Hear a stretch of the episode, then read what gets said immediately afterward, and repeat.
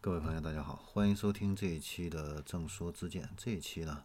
我们来聊一下保时捷的二零二五的一个战略。那保时捷的未来二零二五战略的话，包括呢三个方面啊。第一个的话呢就是电动化，第二个的话呢就是自动化啊，全面实现生产的一个自动化。第三个的话呢就是可持续发展啊。要力求能够打造一个现代、高效、环保这样的一个生产基地。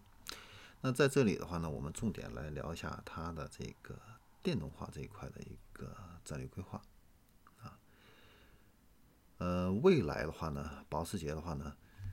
在电动化这一块的话呢，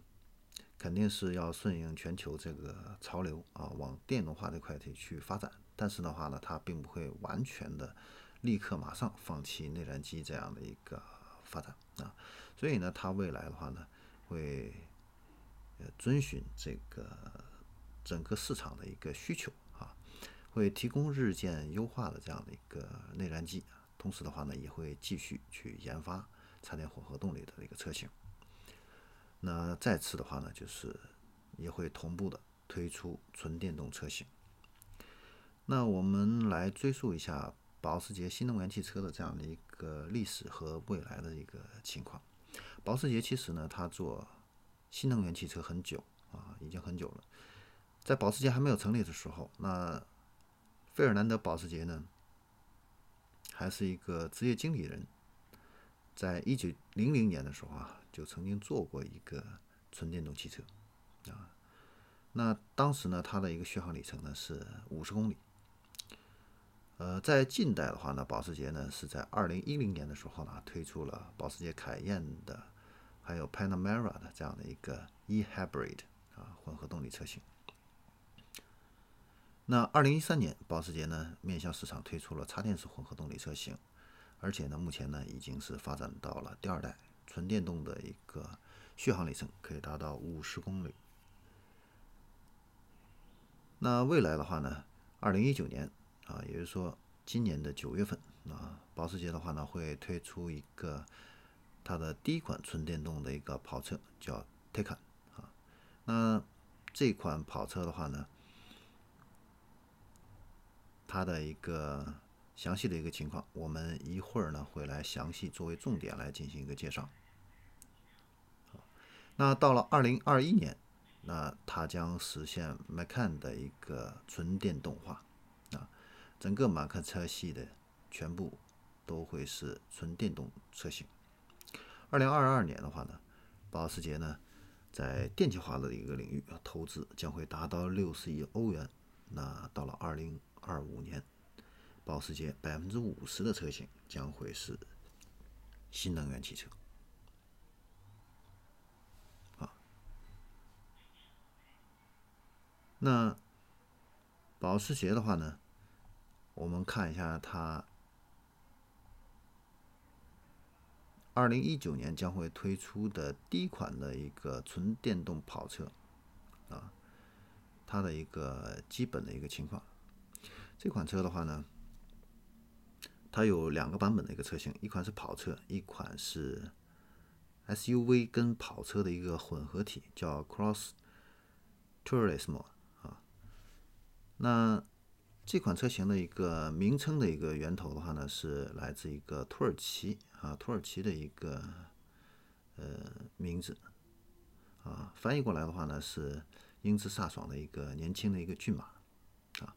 那灵感的话呢是源自一九五二年启用的保时捷盾牌标志中心的那一匹跳跃的一个骏马。那保时捷的。它的一个所有的一个名称的这个词汇的话呢，都跟对应车型啊，还有它的这个特性呢，都是密不可分的啊，挺有意思。那你像它的一个 Boxer 啊，这个车系的话呢，体现了水平对置，就是 Boxer 发动机和敞篷跑车 Roadster 的一个完美的一个组合。那凯宴的话呢，是代表了犀利的动感；Cayman 的话呢，是集敏捷的身手和摩登的外形。啊，于一身。那 Panamera 是代表了呃 GT 啊，显示了在卡雷拉泛美远距离耐力赛中夺冠的这种卓越实力。那 Macan 是来自印尼语啊，意思是老虎，象征着柔韧性、力量、魄力和敏捷。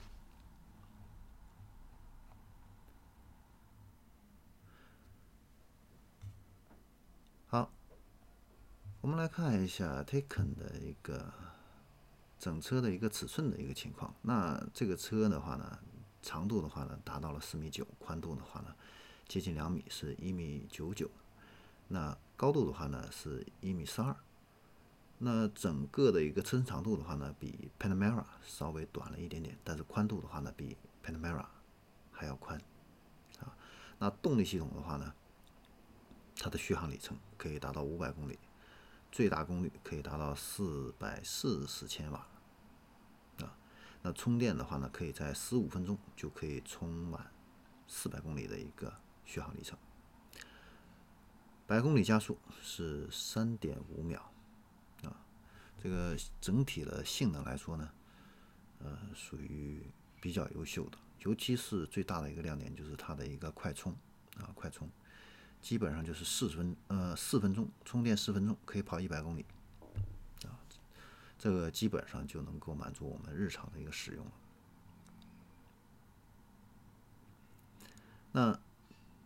保时捷的 Taycan 这款这款跑车呢，纯电动跑车的话呢，跟特斯拉的话呢，会有一个什么样的一个区别呢？首先的话呢，我觉得最大的一个区别还是一个血统啊，血统不同。那保时捷的话呢，是更专业的一个跑车的一个制造厂商，而且呢，在这个赛事啊经验这方面的一个积累，整车制造经验这方面的一个积累的话呢，呃，有着深厚的这样的一个底蕴啊。所以呢，特斯拉呢可能是加速啊啊性能啊都很不错，但是呢，它有个问题就是很快可能就会达到它的一个性能的一个极限啊。但是呢，保时捷呢，对于这样的一个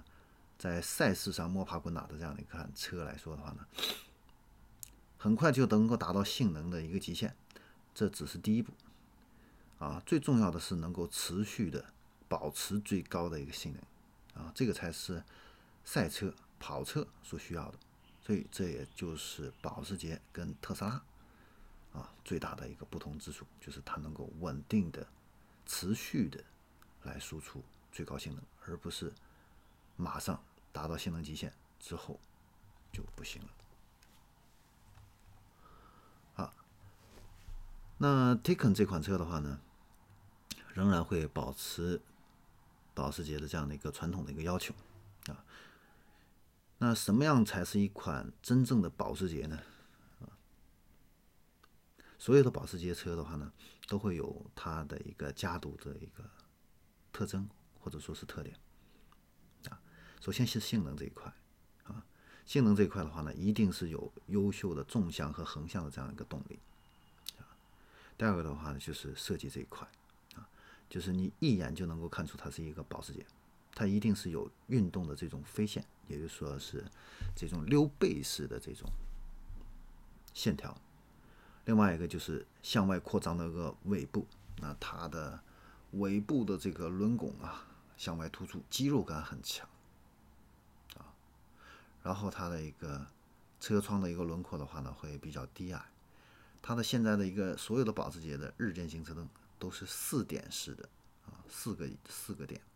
啊，这个也是一个保时捷现在一个家族特征了已经是。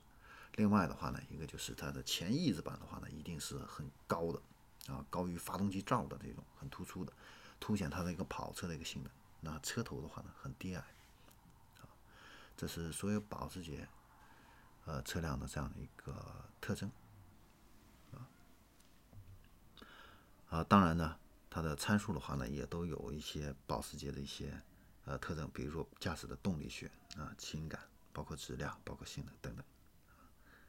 所以呢。呃，开保时捷习惯的人的话呢，开每一台保时捷的话呢，啊，都会在很短的时间内就能够适应保时捷的车辆，这也是保时捷非常呃重要的一个特点。那伴随着保时捷的这样的一个二零二五战略的话呢，保时捷呢在未来在赛事运动这一块的话呢，那也会有做出一些调整。那从二零一九年起的话呢，保时捷会有一个厂队啊进军呃电动方程式锦标赛。那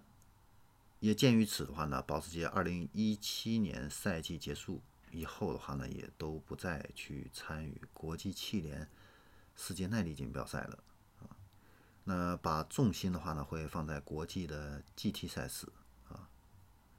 那九幺幺的 R S R 赛车的话呢，也会全力的投入到世界耐力锦标赛，尤其是勒芒二十四小时耐力赛 GT 组别的一个比赛。那此外的话呢，保时捷还会去参加美国国际汽车运动协会的赛车冠军锦标赛和其他的一些经典的长距离的赛事的 GT 组别的这样的一些比赛啊。而且呢，基于保时捷的这个2025战略制定的一个发展方向，未来也会去开发纯电动的 GT 跑车。然后我们再来介绍一下保时捷的新能源汽车的一个充电技术这一块啊。那二零一八年十二月份的时候呢，保时捷的话呢就已经展示出来了一个输出功率可以高达四百五十千瓦的一个充电站的一个原型车。那这个新型的充电站的话呢，能够适用于欧洲所有品牌的电动汽车。啊那充电的一个性能的话呢，就像我刚才已经提到过了，啊，一百公里的充电的一个时间的话呢，啊，最高的甚至可以不超过三分钟啊，这是是普通的传统的快速充电站的三倍到九倍的一个时间啊，这个是保时捷目前的这个充电技术，在全球范围内也是。最先进的啊。此外的话呢，它的家用的一个充电功率的话呢，可以达到二十二千瓦。那它还提供无线充电。那无线充电的话呢，这个感应充电的话呢，输出的一个功率是十一千瓦。